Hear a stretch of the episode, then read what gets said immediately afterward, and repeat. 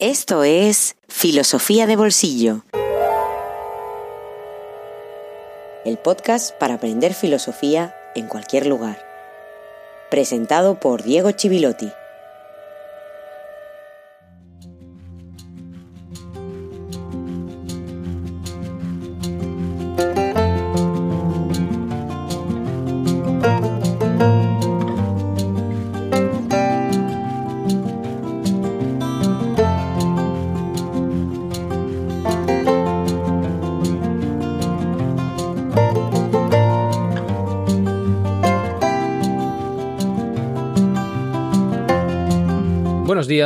Buenas tardes, buenas noches y feliz jueves filosófico número... Sí. Exactamente, número 100. Realmente son demasiados jueves filosóficos. Fíjate que no digo muchos, digo demasiados. Ha llegado demasiado lejos este proyecto, este podcast. Todo por culpa del apoyo y del interés que he recibido, que hemos recibido, hay que hablar en plural porque ese es un proyecto colectivo, realmente, aunque sea mi voz la que suena cada semana, el apoyo, como decía, desde 2019. Es un jueves filosófico especial por ese número, porque los números, las cantidades, nos permiten hacernos conscientes de cosas que pasan desapercibidas. No hay ninguna diferencia entre el 99 o el 101 y el 100 pero esa cantidad la necesitamos para que el aspecto cualitativo de la vida, que tantas veces nos pasa desapercibidos, el aspecto cualitativo incluso del tiempo, si recuerdas aquellos episodios sobre Aristóteles, en los que decíamos que el tiempo es la cifra de la destrucción, necesitamos, decía, todos esos aspectos cuantitativos, lamentablemente, para hacernos conscientes de los acontecimientos, acontecimiento como hecho que sucede una sola vez. En fin, no podemos dejar de filosofar y de especular, pero también es tiempo de celebrar y de agradecer, sobre todo, a todos los que habéis hecho posible que Filosofía de Bolsillo cuente ya con 100 episodios, cosa que no muchos podcasts que se hayan hecho, por supuesto, sin apoyo y desde cero, puedan decir. Sin embargo, a pesar de que reluzca este número, no es oro todo lo que reluce, y con esto quiero decir y confesar que llegamos cansados a este episodio 100 Llegamos cansados a muchas cosas, llegamos sin brillo, seguramente sin el brillo de aquellos primeros episodios. Llevar adelante un podcast es una tarea más o menos abnegada en función de muchos factores, por supuesto, en función del formato, del contenido y también y sobre todo de las circunstancias de los autores o el autor en este caso. Estas últimas me lo han hecho muy difícil, esta tercera temporada en especial, y eso va pasando factura. Pero nos quedan aún unos cuantos episodios. Y por supuesto tengo pensado celebrarlo de alguna manera a distancia con todos los queridos mecenas a los que tengo tanto que agradecer y que dedico cada uno de los episodios. Tengo que decir que como quedan tan pocos y tenemos tantos y tantos mecenas, algunos han salido, no todos permanecen, pero hay muchos que han entrado y no me gustaría olvidarme de nadie por lo tanto, a partir de este episodio hasta el final de esta temporada tengo que hacer una excepción y agradecer a muchos mecenas en cada episodio, a unos 8 aproximadamente para poder llegar al final habiendo agradecido a todos. Hoy me gustaría dedicar este episodio tan especial a Febricho Raciel, a Jeff Richards, Alberto Huertas, María, Pablo, Hugo Caballero, Roberto Delgado y Aitor. Por cierto, Roberto, Roberto Delgado es el ganador del último sorteo que celebramos entre mecenas. Ganó Ética para tiempos oscuros de Marcus Gabriel. Y la anécdota es que nuestro querido Roberto vive en Honolulu, en Hawái. Para más señas no voy a dar su dirección ni sus datos personales, pero simplemente explico el lugar en el que vive porque hasta ahí tendrá que llegar el libro que ha ganado, tiene derecho a recibir y que, por como me comprometí a hacerlo llegar a cualquier rincón del planeta, sin pensar en las consecuencias, sin pensar que podría haber alguien en Hawái escuchando filosofía de bolsillo. Roberto, te envidio y te agradezco muchísimo, muchísimo tu apoyo. Espero que tu libro en los próximos días, tu premio, llegue intacto. Ya estaremos en contacto.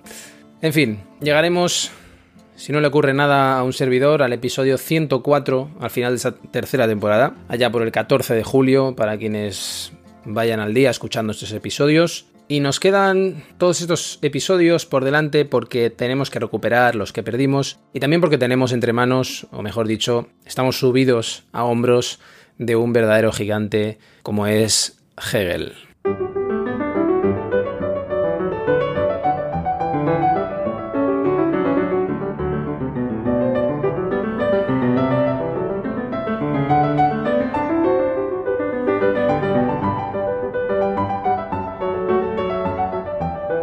En el episodio anterior, 99, cerramos por fin esa lectura del cristianismo que hace Hegel en la positividad de la religión cristiana, las distintas versiones. Esa lectura, primero, muy crítica de un Jesús traicionado prácticamente por la evolución del cristianismo. Después la búsqueda de una divinización de la razón, de una religión universal, en ese texto repleto de tanto entusiasmo juvenil, como es el programa de sistema más antiguo del idealismo alemán, redactado por Hegel, pero con autoría compartida y discutida junto a Helderlin, junto a Schelling. Y por fin nos encontramos con un punto de inflexión, con la transformación en Frankfurt a partir de 1797. Una transformación que, para resumirlo en pocas palabras, hace que las categorías fijas, eternas, intemporales, atemporales, pasen a ser dialécticas, pasen a cambiar a lo largo de la historia y además en un cambio que es de un tipo determinado que es dialéctico y ya veremos en qué consiste esto y qué implicaciones tiene, por supuesto. Precisamente el hecho de que las categorías pasen a ser dinámicas y dialécticas y dejen de ser estáticas hace que Hegel deje de ser ese ilustrado kantiano y pase a tener una lectura más matizada, más sutil, más compleja, más romántica también, en cierto modo, del cristianismo del pasado, de la historia. El cristianismo, decíamos, una realidad dialéctica que cambia a lo largo de la historia. Como leímos en esa versión de 1800 de su texto La positividad de la religión cristiana. Ahí vemos esa nueva versión de ese texto que ya habíamos leído, y es a partir de entonces, que se puede leer también en esta nueva versión de 1800 de la positividad de la religión cristiana, cómo Hegel se comienza a centrar en pensar el desarrollo histórico como ese lugar de encuentro entre lo contingente y lo eterno, entre lo finito y lo infinito. De hecho, cambia tanto su perspectiva que esa nueva versión, para comprender el desarrollo histórico de la fe cristiana, queda inacabada, queda sin acabar, porque hubiera tenido que rehacer todo el texto al empezar a introducir modificaciones. Y no solo cambia de perspectiva hacia una visión diacrónica, como ya hemos dicho, a través del tiempo, capaz de comprender el pasado y no de juzgarlo y destruirlo desde el presente, sino que la exigencia moral de Kant pasa a ser condenada también como un legalismo enemigo de la libertad. Hemos explicado algunos rasgos de esta transformación, pero esa transformación, más allá de algunos detalles que hemos dado, no se produce de forma mágica, no se produce por inspiración divina. No, tiene unas causas muy concretas. Y una de las grandes influencias de Hegel para entender esta transformación, para que tenga lugar esta transformación, es otra vez Lessing, y en concreto un texto muy conocido de él, titulado La educación del género humano, texto de 1780, por la manera en la que observa la historia, no desde el juicio presente condenatorio, cosa que se hace mucho últimamente, por cierto, sino desde la comprensión de un proceso lento, lento, en el que las religiones positivas son parte del camino. Es decir, que la dogmática es un paso necesario de la evolución. Así es como empieza a entender Hegel la historia y los acontecimientos históricos, todos los fenómenos de la historia. Y por eso se pregunta Lessing en ese libro, La educación del género humano, ¿por qué no nos limitamos a ver en todas las religiones positivas el curso conforme al cual pudo solo y únicamente desarrollarse aún, en vez de reírnos o indignarnos contra alguna de ellas? Esto lo dice Lessing contra ese espíritu ilustrado, insolente, que cree poder juzgar ese proceso desde el presente, desde prejuicios también propios de la propia época, como nosotros también los tenemos. Lo que escribe Hegel en Frankfurt es la confirmación de esa transformación que va a ser decisiva, que lo va a alejar de la religión y lo va a llevar definitivamente hacia la filosofía. Y lo va a hacer pensando en el amor como una categoría fundamental en relación con esa religión que ahora comienza a pensar de otro modo.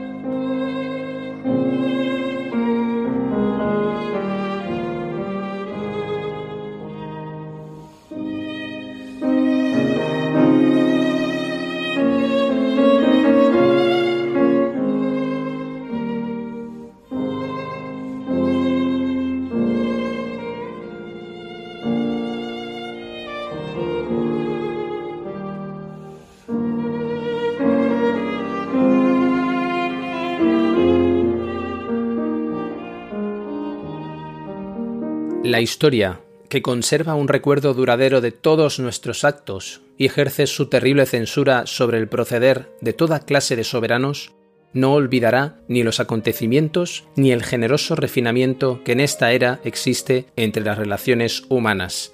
La historia tendrá en cuenta que en la mañana del 6 de octubre de 1789, los reyes de Francia, después de un día de confusión, alarma, desaliento y matanzas, disponían, bajo la segura promesa de la fe pública, de unas horas para entregarse a un turbado y melancólico descanso. De este sueño, la reina fue la primera en despertar sobresaltada por la voz de un centinela que la llamaba para que se salvara por medio de la fuga. Última prueba de fidelidad que podía darle, puesto que se le venían encima y era hombre muerto. Al momento fue derribado.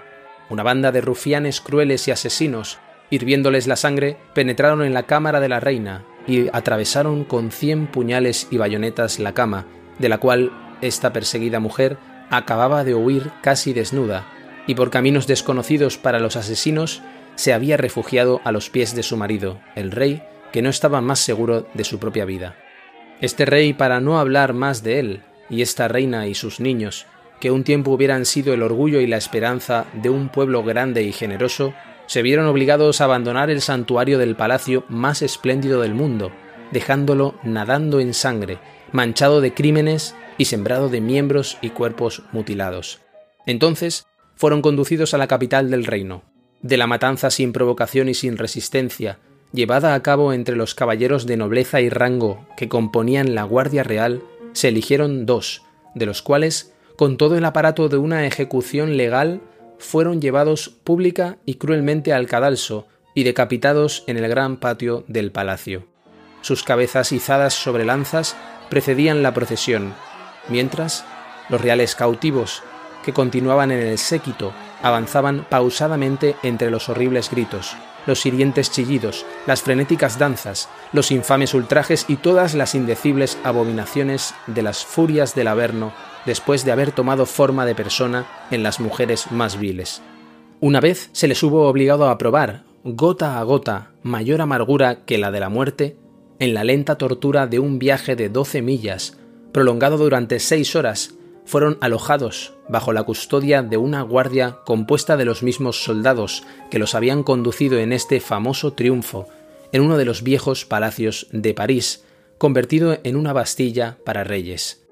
¿Es este un triunfo digno de ser consagrado en los altares, conmemorado con acciones de gracias y ofrecido a la divina humanidad con fervientes rogativas y entusiastas jaculatorias?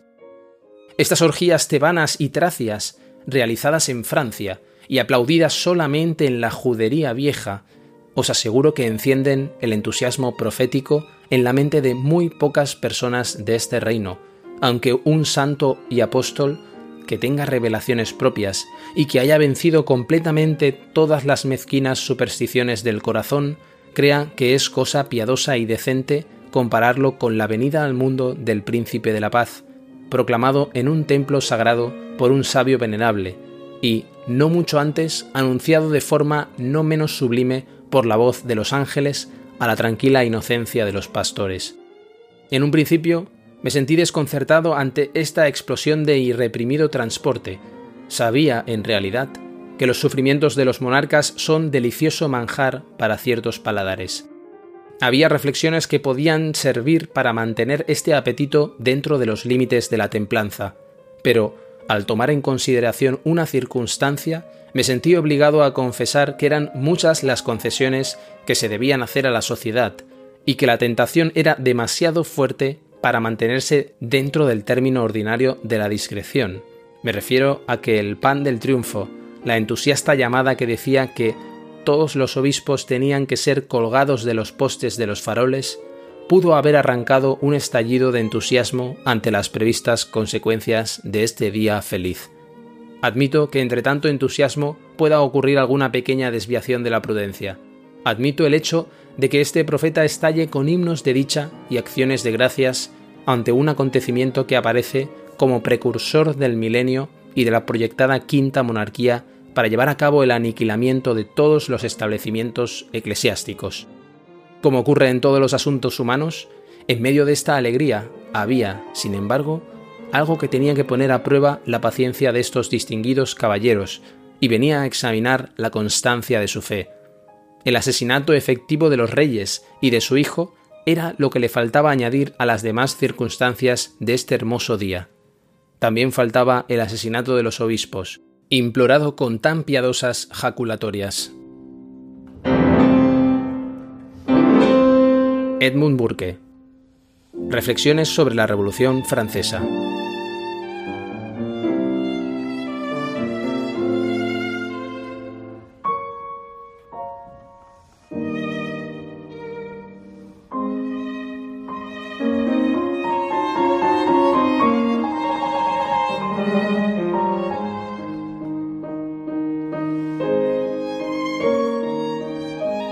Una reflexión, la de Burke, sobre la Revolución Francesa, una reflexión de primera hora prácticamente, de 1790, muy crítica con ese proceso revolucionario, muy crítica con los hechos que han sucedido. En cambio, la filosofía de la historia propiamente dicha, que desarrollan los idealistas alemanes, lo que hacía era justificar los hechos históricos, justificarlos desde la razón, racionalmente, en la teoría y en la práctica, ¿Y cómo lo hacían? Pues lo hacían encontrando una lógica interna en esos hechos históricos. En su máxima expresión, que es el pensamiento de Hegel, esta lógica va a tener lugar a base de contradicciones. Y aquí entra lo que decíamos en el episodio anterior de la dinámica, de las categorías dinámicas, pero con una forma especial de ser dinámicas, que es a base de contradicciones, las cuales son a su vez el reflejo lógico de las luchas de poder, que van a incluir por supuesto los conflictos de intereses. Entonces, desde la perspectiva política, va a llevar a su culminación aquella pretensión de Hobbes, que era la de identificar lógica y poder. Esta filosofía de la historia, que está planteada en términos de progreso, está dominada por la idea de progreso, y de aquí la síntesis entre teoría y práctica, o entre conocimiento y acción, con un predominio, por supuesto, de la acción sobre el conocimiento, no desdeña, no rechaza ninguno de los elementos de que se sirven otras formas de entender la historia, otras formas de historicismo. No desdeña el carácter nacional, el equivalente de ese carácter nacional será el espíritu del pueblo, lo que llama Hegel el Volksgeist, una fuerza muy importante en Hegel y en el pensamiento alemán, ni tampoco la razón que calcula esa razón que procede del maquiavelismo, ni tampoco la influencia natural de las pasiones. Al contrario, especialmente Hegel, especialmente el pensamiento hegeliano, lo que procura es contener todo, no dejar nada fuera, no olvidar ningún elemento, sino que procura incluir todo dentro de lo que él denomina sistema, que es la totalidad de la razón misma, o, dicho de otra manera, la razón entendida como totalizadora, capaz de totalizar, capaz de comprender todo. El antecedente directo, por supuesto, de ese sistema para Hegel es Kant, es lo que vimos en Kant y la necesidad de una filosofía sistemática, pero podríamos remontarnos a la antigüedad, a los estoicos incluso, con su idea de providencia, de razón natural. Sin embargo, hay algo que se conserva del Hegel anterior, a pesar de todas estas transformaciones que nos permiten ver que hay una evolución en Hegel. Y lo que se conserva está especialmente en los escritos políticos de esta época, que podemos leer de Jena, esta época en Jena a la que llega gracias a Schelling, y es una postura que se sitúa tanto contra el positivismo como contra el formalismo. Un formalismo quiere decir vacío, abstracto, ese formalismo vacío de Kant. También se mantiene la defensa del ideal comunitario griego, quizá lejos de esa idealización, pero sí defendiendo el ideal comunitario, que sea capaz de fundar una ética comunitaria, es decir, una eticidad, la que llama la Sittlichkeit y no la moralidad o el formalismo moral de Kant.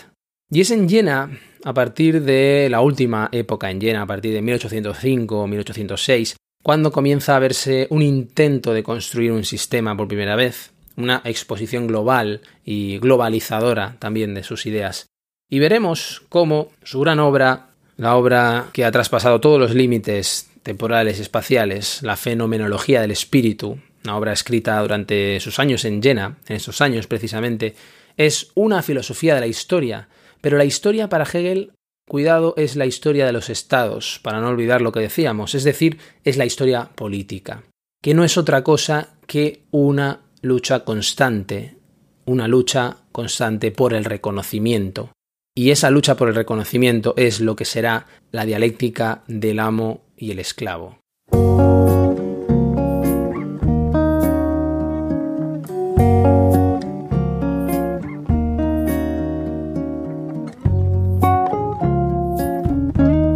Un libro en el bolsillo.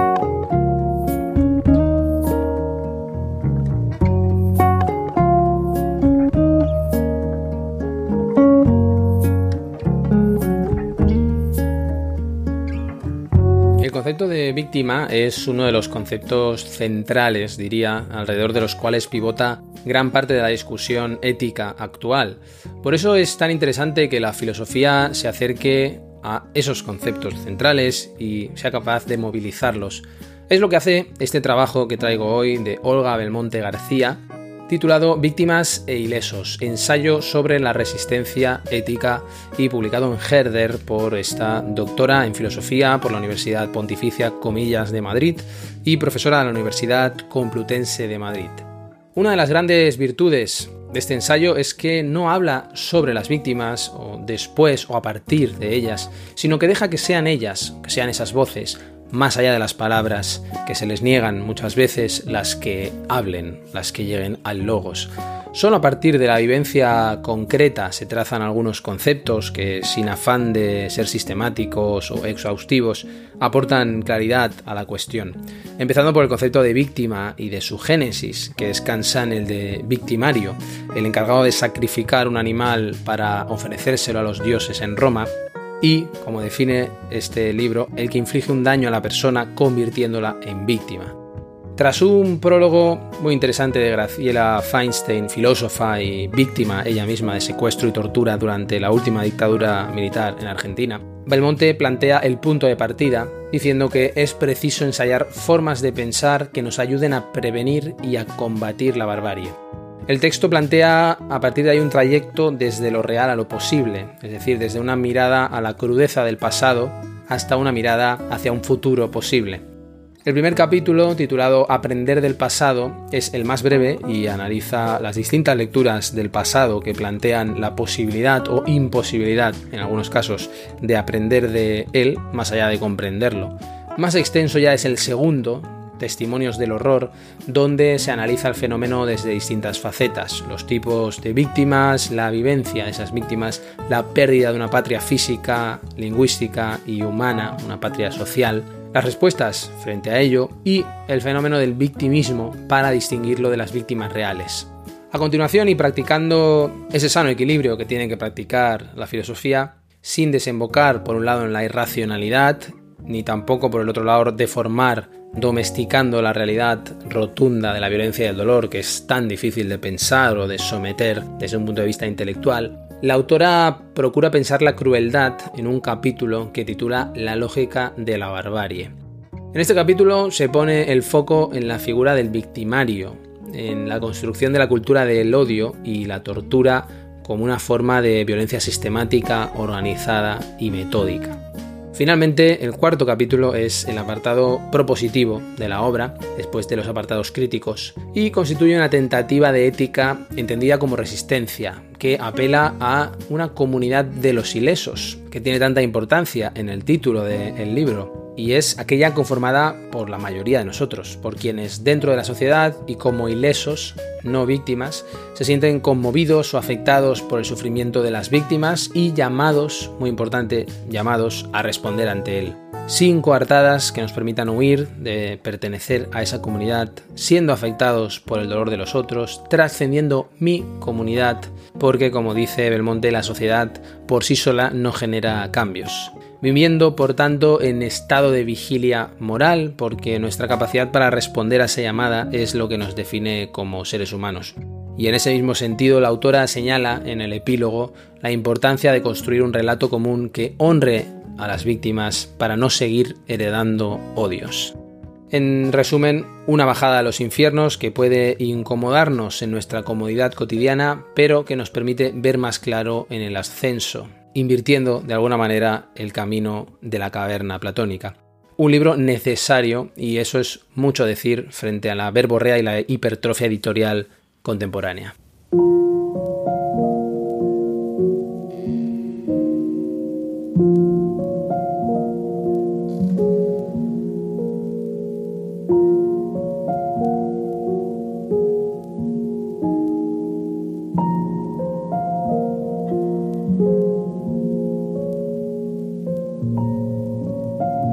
El odio social o colectivo no basta para cometer un crimen, pero prepara el espacio social y el estado mental y emocional de quien puede llegar a perpetrarlo. El rechazo a otras personas que se consideran inferiores o súbditas, la deshumanización del otro, no solo nace en la mente de una persona, es también parte de una estructura social, un sistema que lo justifica y reproduce. El odio no brota por generación espontánea, germina a partir de una determinada elaboración de los discursos, de una forma de habitar y de un modo de decir, en el campo de la percepción social. En ese sentido, podemos hablar de una agricultura del odio, del griego agro, campo, y el latín colere, cultivar, habitar, favorecida por el clima de fanatismo. Este cultivo instaura una cultura del odio que facilita que individualmente se pueda elegir la maldad, disfrazada de bondad e incluso amparada en lo políticamente correcto. La cultura del odio se instaura porque hay una agricultura que la prepara. ¿Cómo se cultiva el odio? En Banalidad de Heidegger, Jean-Luc Nancy afirma que para que se produzca una banalización debe darse, por un lado, una consolidación, por la que se normalizan determinadas prácticas y normas, y por otro, una eufemización que permite abstraer la realidad de lo que se nombra, elevando la reflexión y el discurso a un plano en el que no están presentes las consecuencias concretas. Este doble movimiento lleva a asumir discursos sin que se active la capacidad crítica ni la empatía, sino adormeciéndolas. Pero para cometer un crimen no basta con odiar.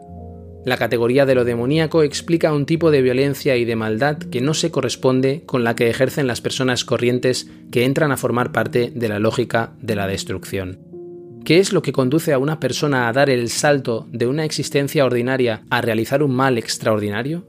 No se puede responsabilizar únicamente al sistema o a la lógica imperante de los actos atroces que se producen bajo su dominio.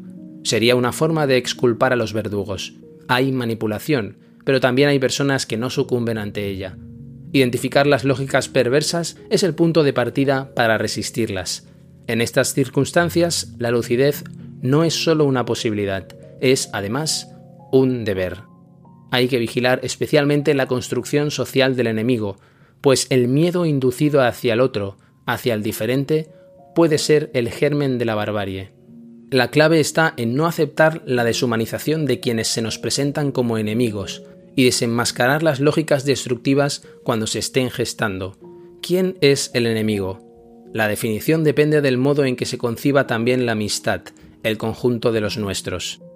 El odio define a la alteridad como una amenaza, como un poder peligroso. El enemigo es alguien a quien se odia y al que se ha desdibujado como individuo, para reducirlo a una abstracción. Para reconocer al otro hay que conocerlo de algún modo, para despreciarlo no y se le pueden atribuir rasgos que no le pertenecen. De esta forma, el odio se fabrica su propio objeto y lo hace a medida.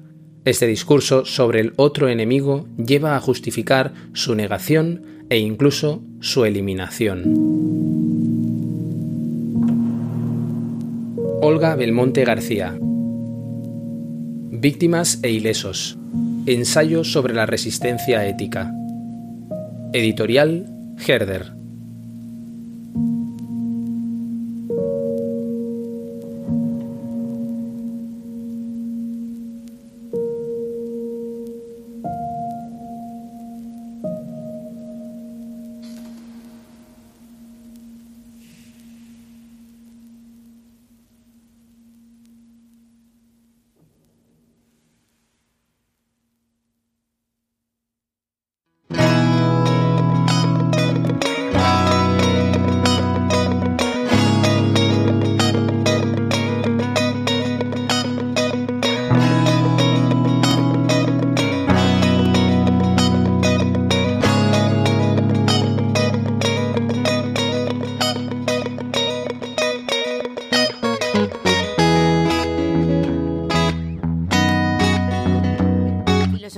Bolsillo existe gracias a ti. Hazte mecenas y accede a todos los contenidos en patreon.com barra filosofía de bolsillo.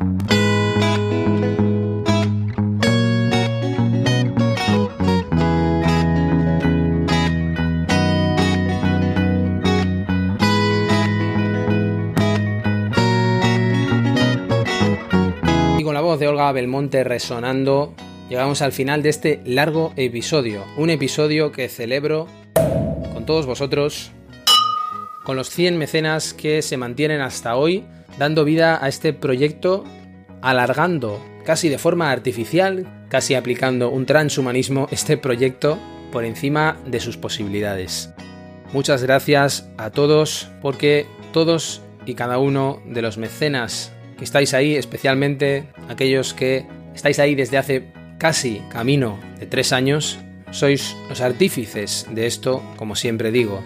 Nos veremos pronto de una forma virtual y podremos celebrar este hito en la historia de filosofía de bolsillo, pero no me gustaría cerrar este episodio sin agradecer uno a uno a todos los mecenas. No quiero decir por orden de importancia, pero sí creo que por orden de llegada merecen un especial agradecimiento personas como Mauricio Sánchez, que está ahí desde el primer día, fue el primer mecenas y eso no lo olvidaré, Mauricio.